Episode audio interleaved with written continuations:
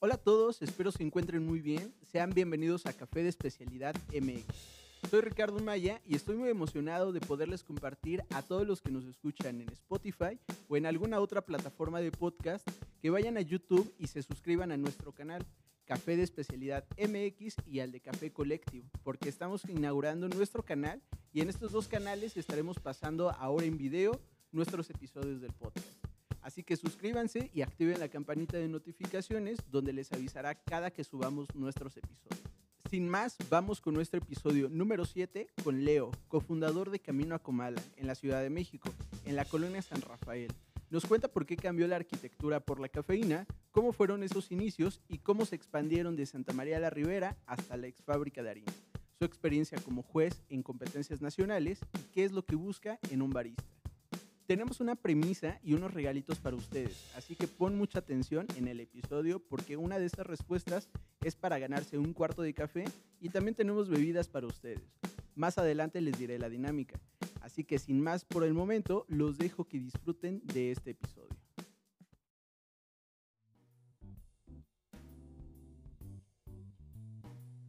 ¿Qué onda, Leo? Pues muchas gracias, bienvenidos por estar aquí. Creo que ya habíamos platicado sobre hacer un episodio y grabar. Creo que fue a finales del año pasado, pero por una o por otra cosa no, no pudimos grabar, no lo hicimos concretamente. Y bueno, tuviste un viaje a Veracruz, ¿no? Eh, ¿Qué tal? ¿Cómo te fue ese viaje de Veracruz a principio de año? Eh, muy padre, visitamos algunas fincas que ya traíamos muchas ganas de conocer. Este, estuvimos con Enrique López de Finca Chelín, con Emilio Licona de Finca La Herradura y pues aprendimos un montón de cosas, ¿no? Que después eh, quisimos traer acá a nuestras barras porque hice el viaje con algunos otros amigos de otras barras. Eh, entonces, pues ahorita estamos tratando de aplicar y transmitir todo eso que aprendimos en, estos, en estas visitas, pues transmitirlo a nuestros clientes y amigos, ¿no? Qué chido. Qué chido. Pues a ver, cuéntanos un poco. Tengo algunas referencias sobre cómo fueron tus inicios. Y no siempre fue café, ¿no? Iniciaste creo que en un despacho de arquitectura. ¿Cómo fue esa historia? Sí, bueno, yo soy arquitecto, estudié arquitectura, luego hice una maestría en diseño sustentable, eh, pero pues la verdad es que me di cuenta que el café era mi pasión, como que me empezó a gustar más.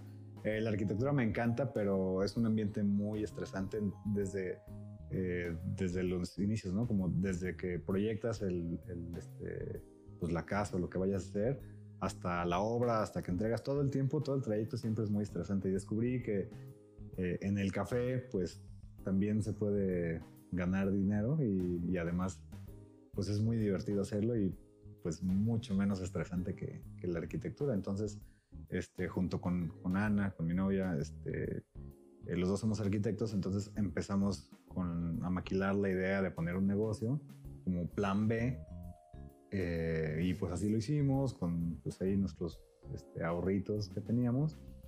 Eh, empezamos nuestra primer sucursal, que creíamos que iba a ser así como nuestro plan B, pero después ese plan B pues se convirtió en el plan A. O sea, ahora vivimos del café y la arquitectura pues ya es como un apoyo, ¿no? Y ya lo hacemos como porque nos gusta y la verdad es que eh, pues ya agarramos proyectos que nos gusta, ya no estamos como persiguiendo la chuleta tanto. Que eso es Camino a Comalá, ¿no? Inició en el 2016, ¿no? En junio. Sí, justo estamos cumpliendo ahorita cinco años y este, empezamos, pues creo que tú recuerdas bien. Estuvo muy chistoso, pero, pero sí, hace cinco años empezamos con cero experiencia y ahorita este, pues ya hemos aprendido bastante el, este, nos hemos dado muchos golpes, pero, pero creo que vamos bien. ¿Cómo fueron esos inicios? Ahí en, eh, porque iniciaron en, en, la San Rafael, ¿no? Que, que, tengo entendido, hace unos años era una colonia, pues, vieja, ¿no? O sea, tus vecinos no era como, que de hace unos cuatro años empezó como a renovar esa colonia un poquito más y se empezó a hacer más popular, por así decirlo. ¿Cómo fueron esos inicios eh, para iniciar Camino y qué, qué es Camino a Comala? Eh, bueno, empezamos justo en la San Rafael gracias a, la formación que teníamos como arquitectos, porque eh, en los lugares donde yo trabajaba, que eran mayormente inmobiliarias, yo, a mí me tocaba supervisar eh, supervisar edificios de departamentos en Santa María la Ribera y en San Rafael. Y eh, yo me di cuenta que, bueno, me di cuenta y además que este, lo veía en, las proyecciones de, urbanas de la ciudad, que el crecimiento iba hacia esas colonias, el crecimiento económico, ¿no? porque están eh, muy cerca del centro, entonces la expansión económica pues iba así, entonces el, gobierno pues le estaba metiendo mucho dinero a estas colonias. ¿no? Entonces viendo eso, pues eh, tomamos la decisión de poner primero, o bueno, no, sabíamos que íbamos a abrir más sucursales, pero, pero empezar en Santa María de la Ribera. Y no encontramos ningún lugar en Santa María de la Ribera porque ya estaba como muy trendy. Entonces nos pasamos a San Rafael y en San Rafael encontramos un lugar y ahí fue donde, donde empezamos. Luego tuvimos la oportunidad de agarrar eh, un local en Santa María de la Ribera y, este, y después en el Museo del Chopo. Y, este, y pues así fue creciendo. hasta en la ex fábrica de harina, ¿no? Ajá, ahorita, exacto, ahorita estamos en la ex fábrica de harina y este y esto nadie lo sabe, pero tal vez en unos meses sabremos eh, la condesa. Ok, ya es premisa entonces. Sí. Órale, qué chingón. Pues eh, yo sí me acuerdo de, la primera vez que visité Camina Comala, que fue a ciencia cierta, no recuerdo qué mes, pero iban empezando me acuerdo que siempre dan un papelito al final de, de tu consumo para checar el, el, cómo fue la atención, que si te gustó o no te gustó. me acuerdo mucho que estabas tú, Ana, eh, otra chica, creo que era también familiar de ustedes, no recuerdo, pero era bien, bien tranquila. No había, pues no había ni gente, era como, iniciaron todo, todo, tenían igual un café que estaban manejando de, de allá, ¿no? De donde son también. De Manzanillo, sí. Pues eso, ahorita que lo veo, pues a mí me da risa, ¿no? Pero, pero eh, parte, parte del crecimiento de, de nosotros fue eh, pues con, con, gente como tú, ¿no? Que, que, llegaban así en buena onda a decirnos que nuestro café no era de especialidad. pero pues nosotros no, sabíamos nada, nada, nada. Yo no sabía, o sea, para mí el café de especialidad, y creo que ya te lo he dicho, para mí el café de especialidad era este, los métodos, ¿no? yo decía, no, pues tenemos métodos, pues es café de especialidad. Sí, sí, sí. Pero, pues, eh, gracias a, pues, a, como tú, este, Rodrigo Blum nos ayudó muchísimo también. Eh, y pues así como que fuimos haciéndonos de, amigos este, que nos fueron ayudando, pues eh, Rodrigo, Said, y este, de Garage, eh, Jorge de Apolo, eh, pues gente que nos iba como orientando, ¿no? Y, lo, que nos dio mucho gusto era que lo hacían en buena onda, ¿no? Porque también tuvimos experiencias feas con gente que llegaba pues a criticar, a, decir así como cosas malas o criticarnos en redes, así, ¿no? Que, que pues sí, entiendo su coraje, ¿no? Pero, pero pues sí estaba mejor que nos hubieran dicho acá en corto, como, oye, ¿sabes qué? Tu café este, tiene esto, podrías mejorar aquello, que, que, pues eso sí lo agradecemos todavía mucho, ¿no? Creo que también esa fue como la transición del 2015-2016 donde empezaron a salir un montón de cafeterías, ¿no? Y justo muchas personas pensaban eso, que tener métodos artesanales era tener que ser una cafetería de, especialidad.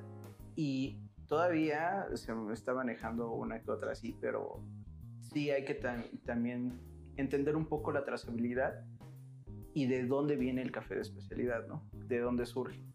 Eh, ¿Cómo fue el, los inicios en esa colonia, eh, iniciar con estos métodos artesanales?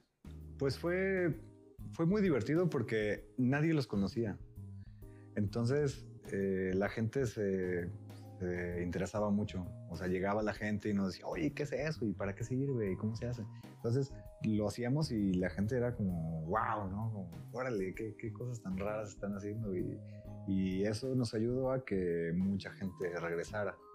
Pero, pero sí, este, creo que fue un súper un super boom ahí de la colonia, ¿no? Porque pues en Santa María de la Ribera pues tampoco, tampoco había mucho, en San Rafael que yo supiera no había tampoco ninguna cafetería que tuviera métodos. Entonces sí la gente eh, siempre regresaba, y a ver, quiero probar el Aeropress, y ahora quiero probar Chemex, y, este, y el sifón, y todo, ¿no? Ahorita ya jubilamos muchos de esos, pero, pero en ese momento sí era como el atractivo, ¿no? jubilaron esos, jubilaron la última salita que estaba al fondo, el baño también, la parte donde lavaban los trastes ya no existe. Sí, ya. o sea, se fueron ampliando y fueron quitando un montón de cosas. Sí, este, pues es que el problema es que como somos arquitectos, pues como todo el tiempo estamos viendo qué, qué, se puede mejorar y todo el tiempo estamos tratando de optimizar los espacios y mejorar pues el ambiente en general, ¿no? Cuestiones de luces, de audio, eh, de pues comodidad, eh, todo eso pues siempre lo tratamos de, mejorar y pues a veces nos llevamos este, parte de, pues de la infraestructura para, pues hacemos cambios, ¿no? Sí, a, algunas personas sí les eh, resulta, el primer cambio fuerte que hicimos fue que, eh, pues lo que dices, no, ampliamos mucho y eso hizo que algunas, algunos muros se veían así medio feos, pero e, era un acabado que a nosotros nos gustó mucho, pero, pero mucha gente no le gustó, de, hecho nos decían como que, ay, ¿y por qué lo van a dejar así como si fuera una bodega? Pero, bueno, a nosotros nos, nos gustó mucho y hay mucha gente también le, pareció agradable. ¿De ahí la segunda sucursal fue en Chopo o fue en Santa María? La segunda fue en Santa María de la Ribera, este, y ahí abrimos como un año y medio después de que abrimos la primera, eh, y esa pues sigue, pero en otro nos mudamos al local o a la casa de al lado. Y después de eso abrimos el Chopo. En el Chopo pues fue, no, no nos fue muy bien eh, es un lugar bien complicado para una cafetería especial. Eh, pero bueno, esta sucursal del Chopo la movimos a la ex fábrica de harina. Y la ex fábrica de harina, pues eh, la sucursal ha estado cerrada desde que empezó la pandemia y ahorita esperamos en un par de semanas ya poder abrir. ¿Qué tan difícil ha sido mantener la ex fábrica de harina? Bueno, la sucursal de, ahí y la de Santa María, porque supongo que la de San Rafael no tuvo tanto problema. Em, ay, pues eh, la pandemia yo creo que mm, todos, a todos nos resultó muy complicado, a todos, todos, todos, pero eh, la San Rafael pues sí fue la que, de hecho San Rafael fue la que sostuvo económicamente a, las otras, porque eh, pues de ahí salen todos los insumos, de ahí sale todo el café, entonces pues un poquito todos, todas las demás se recargaron en, en San Rafael. Entonces este, pues sí, las demás sí, sí, nos pegó durísimo porque además justo en la pandemia fue cuando hicimos la mudanza de, Santa María de Rivera de una casita a otra. Ahorita es una casa muy grande, muy bonita, con mucha vegetación, un patio. Eh, pero bueno, ese, ese cambio pues fue un golpe económico, ¿no?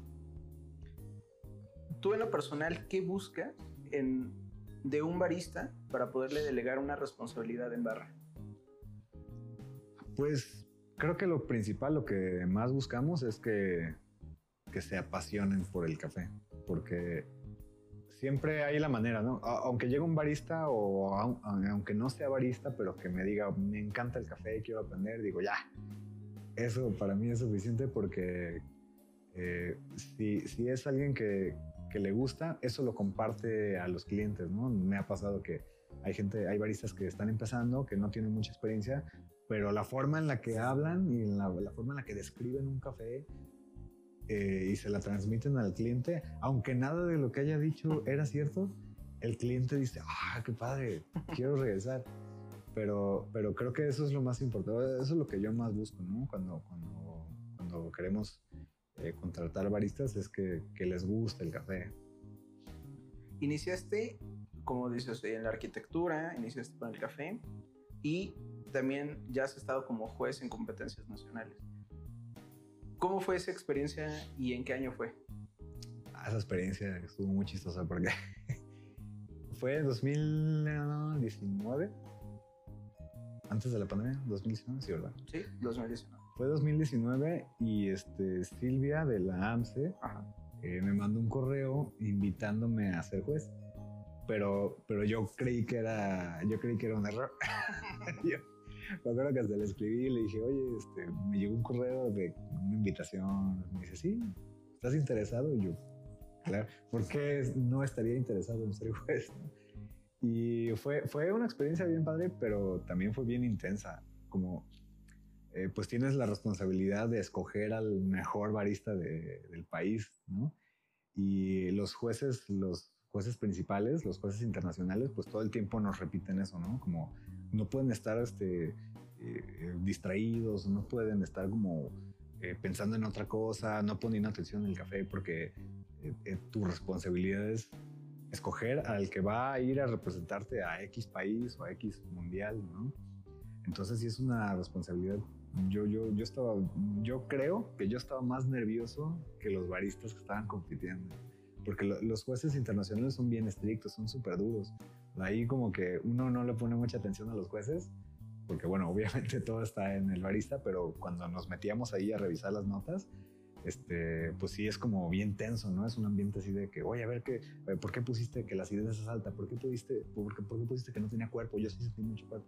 Como que es, es un estrés así de que eh, yo sí lo, sí lo haría de nuevo sin ningún problema, pero sí me acuerdo que yo tenía un nervio terrible de que algo, pues sentía eso, ¿no? De que a mí me toca escogerlo, y no puedo, no puedo hacerlo mal, ¿no? Sí, y eso es atrás, ¿no? Atrás del escenario. O sea, todo se ve como muy sencillo, pero atrás es otra. O sea, eh, eh, platico mucho sobre, en este caso, como la del compulsory, pero de Brew Bar, que es eh, igual, te metes a una salita, te, dan ocho, creo que son ocho minutos, y corre tiempo y te dan tu cafecito que no, no sabes ni de dónde es, no hay nada, tienes que seleccionar y hacer tres bebidas lo más similar, pero eso es atrás del escenario, que mucha gente no lo sabe. Y dices, o sea, sí está, está cabrón como esa, esta fase, esta, eh, por así decir, esa fase, ¿no? De, de, las competencias.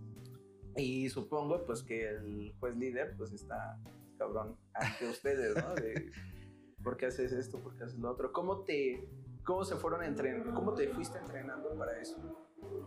Pues eh, ya desde hace como dos años, pues la, o más de dos años, la catación es como eh, algo, una rutina ya en, nuestras barras, ¿no? Como que todo el tiempo, todos los cafés que estamos sacando y más, este, ahora que empezamos a tostar, pues más, pero, pero siempre estamos catando, catando, catando, o sea, todos los cafés los catamos. Entonces eso pues hizo la verdad que, que pues que todos los, lo parte sensorial, no solo mía, sino de todos nuestros baristas empezar a desarrollar más y sirve mucho compartir, entonces lo tratamos de hacer como mucho. Y además para, para ser juez, eh, no me acuerdo si es una semana o dos semanas antes, eh, hay, hay, un tipo curso, un taller que en realidad son exámenes. Entonces te, te, hacen los exámenes y ya si pasas los exámenes, pues ya, este, pues ya puedes salir a ser juez. ¿Qué tan importante es para ti Em, tener una comunicación entre los que conformamos parte de la cadena productiva? Eh, pues creo que creo que es algo bien esencial porque eh, siempre buscamos compartir y el compartir pues siempre te alimenta, ¿no? Eh, aunque aunque compartas con gente que no está tan clavada en el mundo del café, pero que le gusta, creo que creo que es bueno porque a veces te, te dan puntos de vista que, que uno está tan metido en, en este, pues en como un café muy elevado, así de, de, calidad, que pues a lo mejor pierdes de vista, ¿no? Hace rato platicamos de un cafecito que, este, que yo dije, no, tiene, este, que me preguntabas, creo que fue el año pasado, ¿no? Oye, ¿cómo ves este café? Y dije, es que, no sé, porque tiene una notita ahí medio que, que no me está encantando, ¿no? Y, y, y, lo sacamos de la barra. Y mucha gente nos empezó a preguntar, oye, pero ¿por qué los sacaron? Y yo, es que tenía una notita ahí que no me encantaba, ¿no? Y, y, ahora que lo, que lo estamos metiendo, así es como que, ah, gracias que regresó. Pero, pero a veces uno se pone súper exigente como, como, si fuera, como si fueras juez, ¿no? De, de, de, un café. Y, pues a veces eh, no, no, tiene que ser un café perfecto, ¿no? Para, para, para que lo puedas disfrutar porque a veces uno, bueno, a mí me pasa, y creo que a mucha gente le pasa de que estás tan clavado en tratar de analizar y evaluar un café que ya ni lo disfrutas, ¿no? Entonces, eh, creo que a veces platicar y este, invitar a gente que, que no es así de, de especial en cuanto a que Ay, voy a evaluar el café y voy a, evaluar el nivel de acidez y el nivel de dulzor. Y, a veces como, ay, yo solo quiero disfrutarlo, ¿no? Hace poco tuve también eh, una plática de eso, que decían que hasta cataban el latte, ¿no? O sea, ¿cómo vas a catar un latte? Sí. o sea, no, no, puedes llegar tampoco tan exigente y, y, a final de cuentas, creo que no estamos en ese papel. Digo, vas, disfrutas tu café y todo, pero no vas a evaluar o a ver nada más todo lo malo y no percibir lo bueno. Realmente sí es, es algo complicado porque aparte somos muchas personas atrás, ¿no? De una taza de café, o sea, desde el productor, se viene como la limpieza, después se viene como el tostador, el barista, luego eh, realmente conformamos un montón de personas atrás de una sola taza para que una persona llegue y nada más esté checando lo malo, ¿no? O sea, yo sé que si alguien falla, pues esa cadena se va rompiendo. Pero sí, sí es muy, muy importante no llegar a checar todo lo malo, ¿no? En este caso. Desde hace un rato ya tienen ustedes tostador, ¿no? Ya tienen... Eh, ¿Qué tanto trabajo les costó formar, eh, hacerse de un tostador? Porque yo recuerdo que hace como dos años tuvimos una plática también que me decía, me habías comentado, ibas a comprar un tostador, pero se habían, había, eh, habían cambiado los planes para ese año, lo tuvieron que mover al próximo año, me parece. Y eso fue hace tres, como tres años, ¿no? Tres años sí, pues iniciaron con esa idea. Pues sí, creo que, no, no sé si sueño de todos, pero a mí mi sueño siempre fue, desde que abrimos, dijimos, ah, pues estaría bien tostar, pero para mí era muy lejano, ¿no? Porque pues los equipos son caros. Pero el año que fue 2019 también eh, entramos a una convocatoria del INADEM y este y bajamos un dinero para poder comprar el tostador. Entonces no nos cubrió todo el tostador, pero, pero, pero gran parte. Y ya pues lo compramos acá con, este, con Luis Zapata de 100% Mex. Em, y pues ha sido pues igual un aprendizaje porque es como un mundo nuevo, ¿no? O sea, no es lo mismo preparar el café que ya tostarlo. También, igual que como cuando me pidieron ser del team, mucha responsabilidad porque hay mucha gente que, que, espera su cafecito, ¿no? Y que espera que su café esté bueno. Y, y yo lo tenía que tostar. Entonces, fue como que, ay, no, a ver, pues ya, que, que, todo salga bien. No, aparte, cuando te llegan cafés nuevos en el tostador, sí es como un temor, ¿no? Que sale de, si lo quemo, si, le, si me falta, si sale crudo creo que sí es una bastante responsabilidad. ¿Quién es? ¿Tú eres el que tú estás ahí en sí. la cafetería? Sí. Sí, ahorita yo estoy tostando, sí esperamos que, que, pronto podamos empezar a delegar un poquito esa parte, pero ahorita yo estoy tostando. Ok, muy bien. Que eh, ayer tuvieron un evento de, de jazz, ¿no? Eh, y eso lo vienen haciendo desde un principio. ¿Cómo son esos eventos? Eh, sí, pues yo soy muy fan del jazz. Este, entonces siempre quise como tener un lugar donde pudiéramos eh, promover eh, este, este estilo. Y pues lo hacemos casi desde que empezamos, desde el primer año lo empezamos a hacer. Y ahorita solo lo estamos haciendo en la sucursal de Santa María de Rivera porque es la sucursal más grande, tiene un patio, entonces se presta más. Eh, lo hacemos ahorita, pues la pandemia, pues ya sabes que lo complicó mucho, entonces tenemos lugares bien limitados. Este, también pues no, no podemos eh, disponer del mismo presupuesto que teníamos antes para este tipo de eventos. Entonces, eh, pues lo hacemos una vez al mes o a lo mucho dos veces al mes, pero, eh, pero sí tratamos de hacerlo más, más seguido, porque sí, la gente lo disfruta mucho, a nosotros nos encanta, entonces sí esperamos poder hacerlo como antes, antes lo hacíamos pues una vez a la semana, tenemos como ciclos de jazz, lo hacíamos una vez a la semana durante dos meses o tres meses, y luego nos tomamos un break y luego lo volvíamos a empezar y así estábamos, ¿no? Y a la gente le gustaba mucho, pero ahorita la pandemia pues, tiró todo. ¿Desde hace cuánto empezaron otra vez? Desde que iniciaron con el eh, semáforo verde. Eh, ajá, no, bueno, el año pasado cuando estábamos otra vez en semáforo naranja, no sé qué, este, empezá, hicimos un par de, de conciertos, luego regresamos a semáforo rojo en diciembre y ya los dejamos de hacer y luego retomamos creo en marzo. En marzo hicimos el primero o en abril. Creo que en abril hicimos el primero del año y ahorita ya lo estamos haciendo como cada mes. Me quiero regresar un poco. Ahorita mencionaste que sacaron, bajaron como un, eh, con la ayuda del INADEM, como para poder comprar el tostador. Ajá. Para iniciar la barra de café, ¿cómo iniciaron? ¿También tuvieron que bajar algún eh, algún programa de estos o fue con ahorros ustedes? Pues eh, fue, fue con ahorros, eran bien poquitos los ahorros, pero compramos una maquinita Casadio eh, que pues, salió bastante buena. Y todo lo demás, pues lo fuimos comprando así como, eh, como íbamos pudiendo. Eh, pero, pero casi todo era lo que teníamos así en nuestra, nuestro departamento, en nuestra casa. O sea, era nuestro refrigerador y nuestra sala y las mesitas los, las compramos así como de... Ya no es cierto, las mesas las hicimos con pallets, este, tarimas recicladas, la barra también. Eh, el presupuesto, o sea, era de risa, ¿no? Pero, eh, pero pues el chiste era empezar, como yo siempre he sido muy así, ¿no? Como que ya vamos a empezar mañana. Pero si no hay máquina, no me importa, vamos a abrir mañana. Y así, así han sido casi todas las aperturas.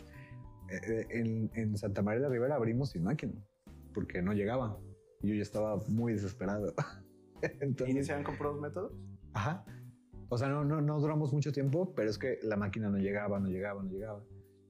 Y yo dije, no, no, o sea, no podemos seguir posponiendo. Entonces, pues abrí, yo.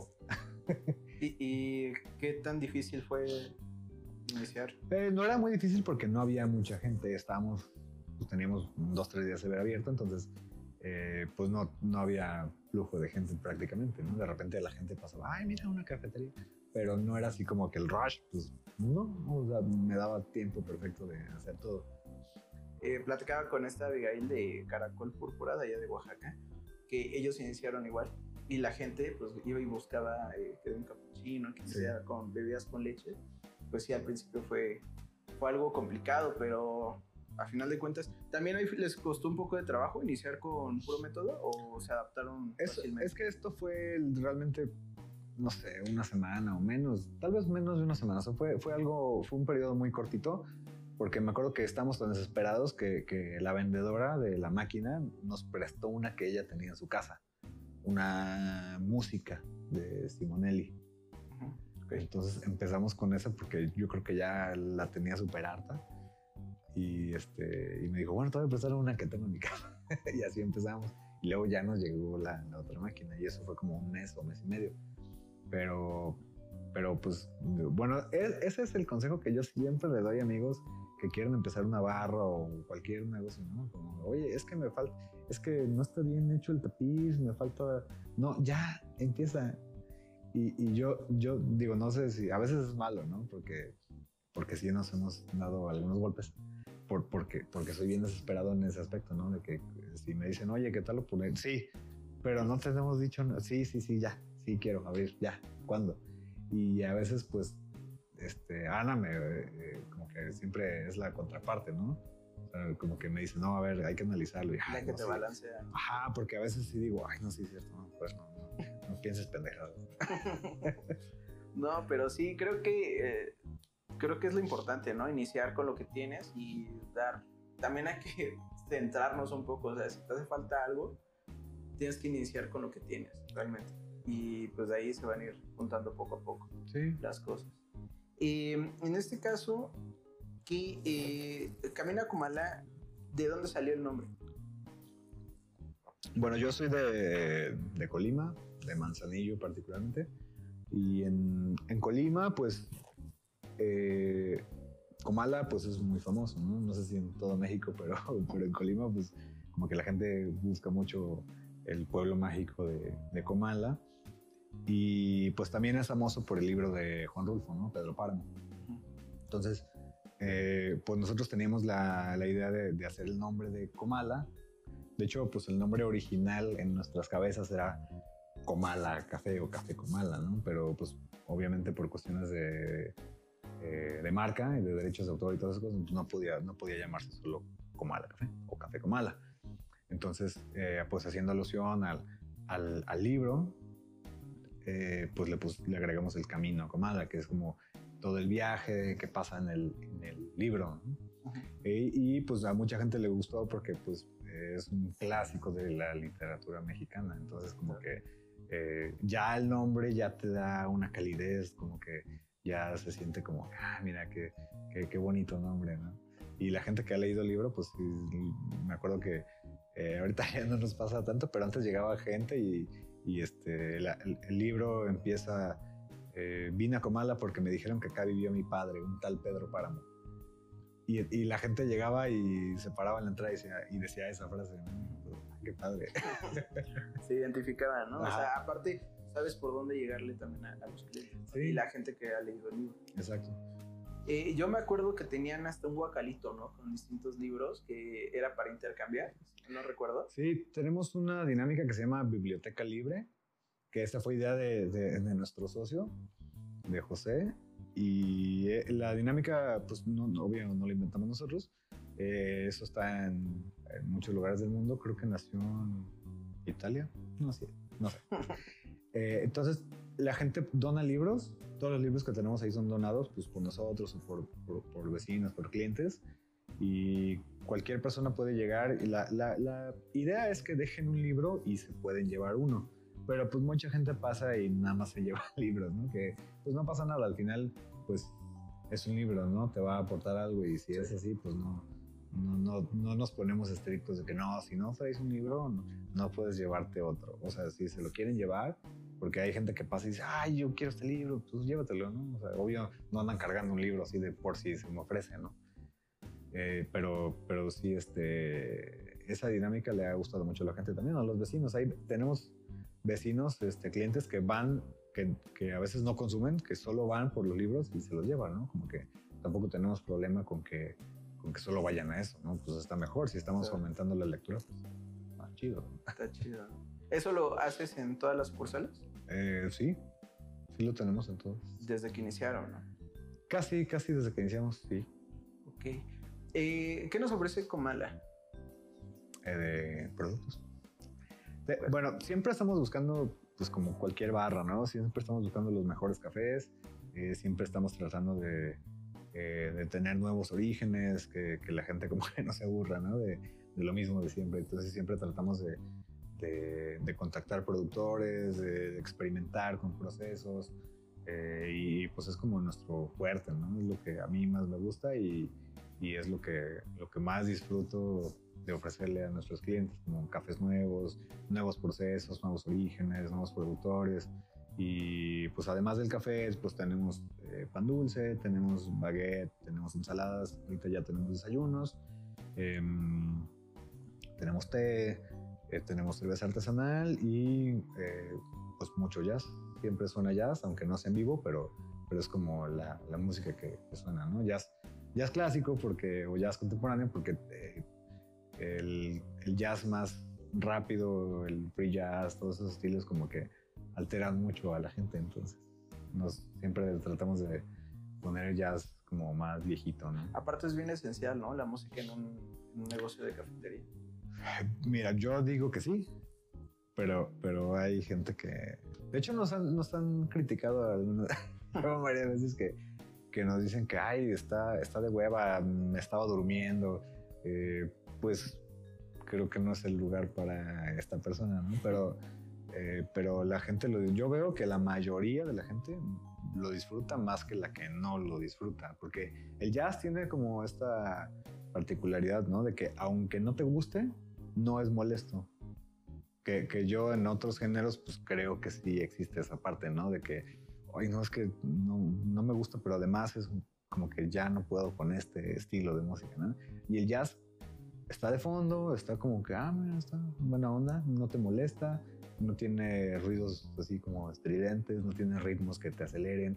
Entonces, yo desde que pensamos en abrir una cafetería, un lugar eh, donde puedas platicar, donde puedes ir a una cita, donde puedas eh, leer, hacer tarea, trabajo, lo que sea, dije, jazz, tienen que ser jazz. Digo, además porque me gustan mucho, pero, pero creo que es como una, un estilo de música que va muy bien con el café, con los libros, con todo esto. Ok. Eh, ¿Nos puedes recordar las redes sociales de, de, la cafetería? Sí, en todas las redes están como Camino a Comala, arroba Camino a Comala en Facebook, en Twitter, en Instagram.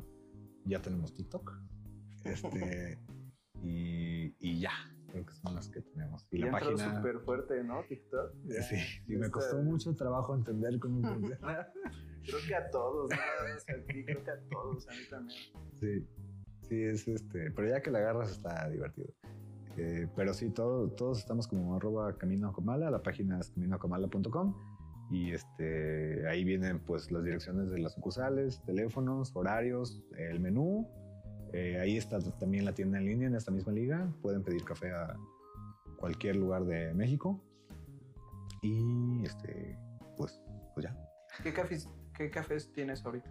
Ahorita tenemos, tenemos varios. Tenemos uno de Finca Corae, de los hermanos Córdoba de Tutla, Veracruz. Es un eh, natural honey. Eh, tenemos un, eh, un honey despulpado fermentado de Enrique López, de Finca Chelín, de, de Oaxaca. tenemos un lavado de Emilio Licona, de Finca La Herradura. Este, tenemos uno, uno de Jesús Salazar, de Cafeología, de Alonso Jiménez. También es un lavado de Chiapas y tenemos otros dos lavados, uno que tenemos de, eh, en, en Espresso, en Tolva, que es eh, un lavado de finca este, de la Beca, de Francisco de la Beca, de Huatusco, Veracruz, y tenemos otro de Coatepec, de La Estanzuela, de Ernesto Pérez, también lavado, también para Espresso. Que, bueno, también en el episodio anterior eh, estuvimos platicando ahí con los hermanos Córdoba, ok Finca Corae, que han salido de ahí con el Natural Honey, ¿no? Que está bastante. Y justo es, es, lo que platicamos hace ratito, que, que, hay clientes que sí nos piden como ese cafecito. Eh, justo te digo, a mí se me terminó ese café y entre amigos también me decían, oye, ¿cuándo vas a tener ese café? Y sí decía, aguántame, todavía no llega y así, ¿no? Pero justo también lo piden mucho. Ahí sí. si tienen la oportunidad, pues igual para que vayan allá. Sí, está súper bueno. Apenas esta semana nos llegó.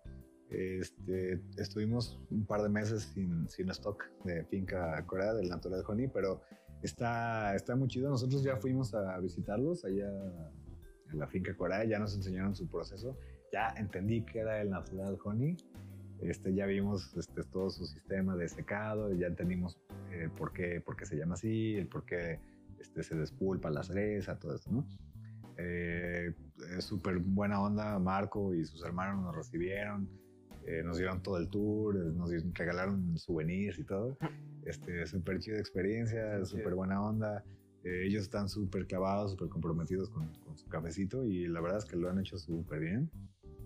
Y, este, y pues yo sí lo recomiendo ampliamente. Sí, ¿no? Que, que, les ha costado trabajo, no, no, han venido una vez de un año a otro, han sí. podido hacer ese, ese nuevo proceso. Pues mira, eh, vamos a pasar a, a, unas preguntas ya para terminar. Okay.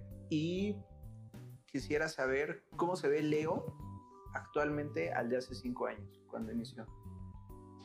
Pues ya, fíjate que yo creo que si hubiera, si hubiera tenido el conocimiento que tengo ahorita, hace cinco años, nunca hubiera abierto nada. Porque, de hecho, la ignorancia nos ayudó mucho a abrir porque no sabíamos todo lo que venía. ¿no? O, o, sea, yo, yo creí, dije, ah, pues tenemos una máquina de café, tenemos un local, ahí está, ya es una. Pero, pero si yo hubiera tenido toda esta información, que lo veo con muchos amigos baristas, ¿no? Que, tienen ya tanta experiencia y están tan clavados que dicen, por ejemplo, yo no voy a abrir si no tengo una Marzocco. Porque yo he trabajado con Marzocco y he trabajado con otras máquinas y no, no, o sea, no voy a estar a gusto. Entonces yo no sabía nada de máquinas ni de café. Entonces fue como que pues ya tenemos café y tenemos máquina, pues ya, ¿no? Pero, pero pues ahorita tenemos, obviamente, no yo, sino todo el equipo, pues tenemos un montón de experiencia. Eh, pero, pero pues a veces, pues en nuestro caso la ignorancia nos ayudó mucho. pero sí, definitivamente, eh, pues la experiencia que hemos ganado y la seguridad también, porque ahorita, eh, pues eh, el proyecto de, nosotros, de Comala, pues creo que algo, es algo que ya está eh, muy bien amarrado. Según las estadísticas, pues los negocios, si pasan el quinto año de, de vida, ya, casi, casi están del otro lado. Eh, ya cumplimos cinco años, sobrevivimos la pandemia, entonces creo, creo, bueno, no creo, sí, estoy seguro que lo estamos haciendo bien eh, y, y, pues ahorita después de la pandemia como que agarramos más fuerza, ¿no? Como que dijimos, no, si ya sobrevivimos la pandemia, ya podemos hacer cualquier cosa. Y, y, y, ahorita estamos como con ese rush de, pues te digo, a lo mejor abrir una nueva tienda en, en la Condesa y, este, y pues, no sé, como que yo traigo más planes de, de expandir eh, el negocio y, otras, eh, otras formas de negocios alrededor del café, que es lo que a mí más me gusta. ¿no? Claro. eh, a, lo largo de este, del mundo del café, laboral y personalmente, ¿qué te ha dejado? Uy, pues ahorita, pues la mayoría de las personas que, que ya ahorita considero mis amigos, pues han salido gracias al café. Entonces, eh, pues es lo que me ha dejado mucho, ¿no? Como conocer gente que, eh, pues que es como alguien, ya, ya representa algo en mi vida, ¿no? Como que algo chido, algo bueno.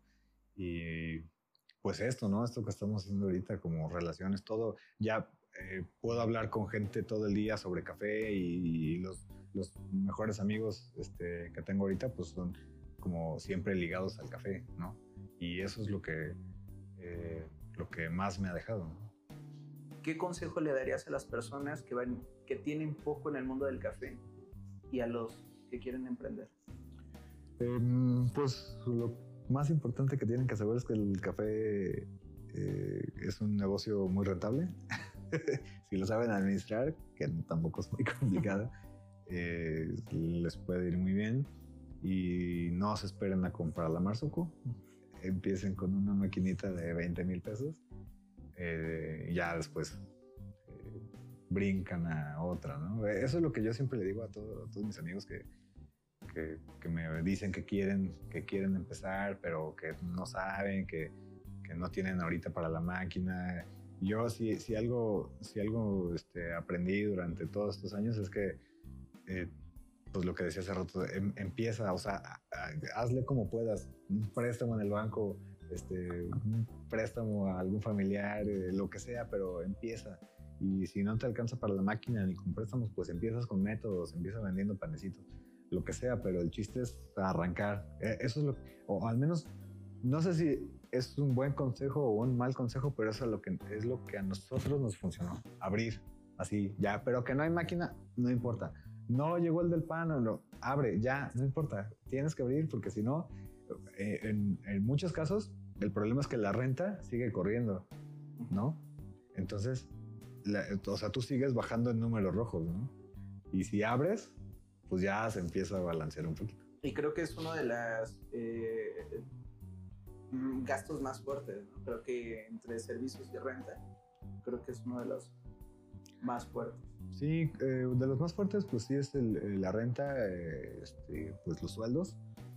Pero, pero pues siempre, creo que siempre se, se, puede hacer, o sea, no, no, es un negocio muy noble durante las épocas de crisis, no hablo de la pandemia, sino que antes, no sé, cuando fue el cambio de gobierno, cuando, cuando hay algo como de incertidumbre en la, en la parte económica del país, el café, eh, al menos, al menos en, la venta de café así en barra eh, o, para en taza o en grano para llevar, eh, no, no sufre o al menos lo que nosotros hemos visto es que no sufre muchas caídas. O sea, como que sí, obviamente se, siente, pero, pero en general es bastante constante y eso, eso es lo que nosotros nos ha dado la confianza de abrir más tiendas porque eh, pues decía este, el, CEO de Starbucks que ya no me odien pero, pero él, dice algo muy cierto el, el café es un lujo que todos se pueden dar por más que haya crisis, por más que te hayan corrido la chamba, por más que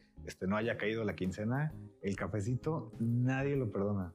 Nadie, nadie, nadie. Aunque tomes un café, aunque tomes lo que sea, el café, o sea, siempre hay presupuesto para el café, siempre.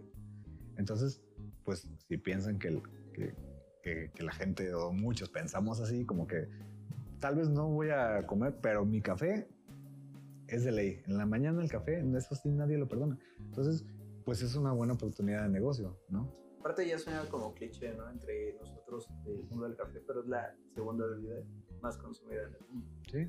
Ya adelante está el agua, pero ¿de qué está hecho el café? Sí. Mucha agua. Justo siempre hay presupuesto para el cafecito. Sí. Y, y bueno, pues ya con esta última pregunta terminamos. A lo largo de este tiempo,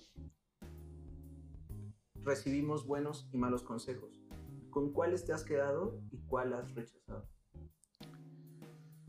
Ah, pues es que, yo no sé, es muy, muy de mi personalidad, pero eh, pues yo el consejo que, que recibí muy bien y que siempre ha sido como la filosofía de nuestra empresa es abre como tú decías, abre con lo que tengas o empieza con lo que tengas ya, como sea. Pero pues también hay una parte de que, que recomienda que no hagas pendejadas, ¿no? Como, a ver, analiza bien, haz tu corrida financiera, que también lo respeto mucho. De hecho, nosotros las, las sucursales que, que, que, tenemos planeadas, pues ahora sí ya estamos como en plan, voy a hacer una estructura, voy a analizarlo bien, a estudiar la zona, a, a, este, a saber qué equipo voy a comprar, cuál es mi presupuesto, no me puedo gastar más de esto. Ya. O sea, ahora ya es así. Pero cuando empezamos, yo no, no, ni sabía que existía todo esto. Pero yo creo que un, un consejo que, que, yo siempre recibo muy bien y apoyo es empieza con lo que tengas. O sea, no, no, no puedes esperarte a, a, o bueno, yo así lo veo, no puedes esperarte a comprar la mejor máquina o, este, o a conseguir el mejor café o, este, o a poner tu barra, barra de mármol. Eh, si no hay presupuesto, ¿no? Si, si tienes presupuesto para comprar este, una máquina casera, groups de un grupo, ¿puedo hacer marcas? bueno, si, si, si, si, para eso, si para eso te alcanza y con eso este, quieres abrir, está bien. O sea, no, no, yo, no, yo, yo, yo no me detendría porque, ay, no, es que este no es una máquina profesional. Yo abriría. sí. ¿Y con cuál no te quedarías? ¿Con cuál no te quedaste de todos los que te di? Este, pues con ese, con el opuesto, con no, no abras, no te lances así como a la aventura. Como que eh, sí también hay gente que piensa así, ¿no? Claro que es súper respetable. A mí no me ha funcionado, como que analizarlo y, y este, planearlo y no, hasta que no tengas tal cosa no puedes abrir. Este, bueno, este es un muy mal consejo mío, pero yo eh, muchas tiendas las hemos abierto hasta sin permisos y ya okay. sobre la marcha los vamos sacando, ¿no? Eh, pero claro, es un mal consejo, pero a lo que voy es que así hemos sido siempre. Ahorita con ya no. Usen con el uso de suelo ya. Eh, fíjate que hemos abierto sin ese. Y sí nos ha causado problemas, pero, pero, pero sí, esa es como nuestra filosofía, ¿no? De que ya, o bueno, mía, no, no, no sé si es del resto de, no, no de Comala, pero, pero, sí, ese es, ese es un como eh, con un consejo que yo no me he quedado, pero, pero claro, es, es sí hay que seguirlo a veces, ¿no?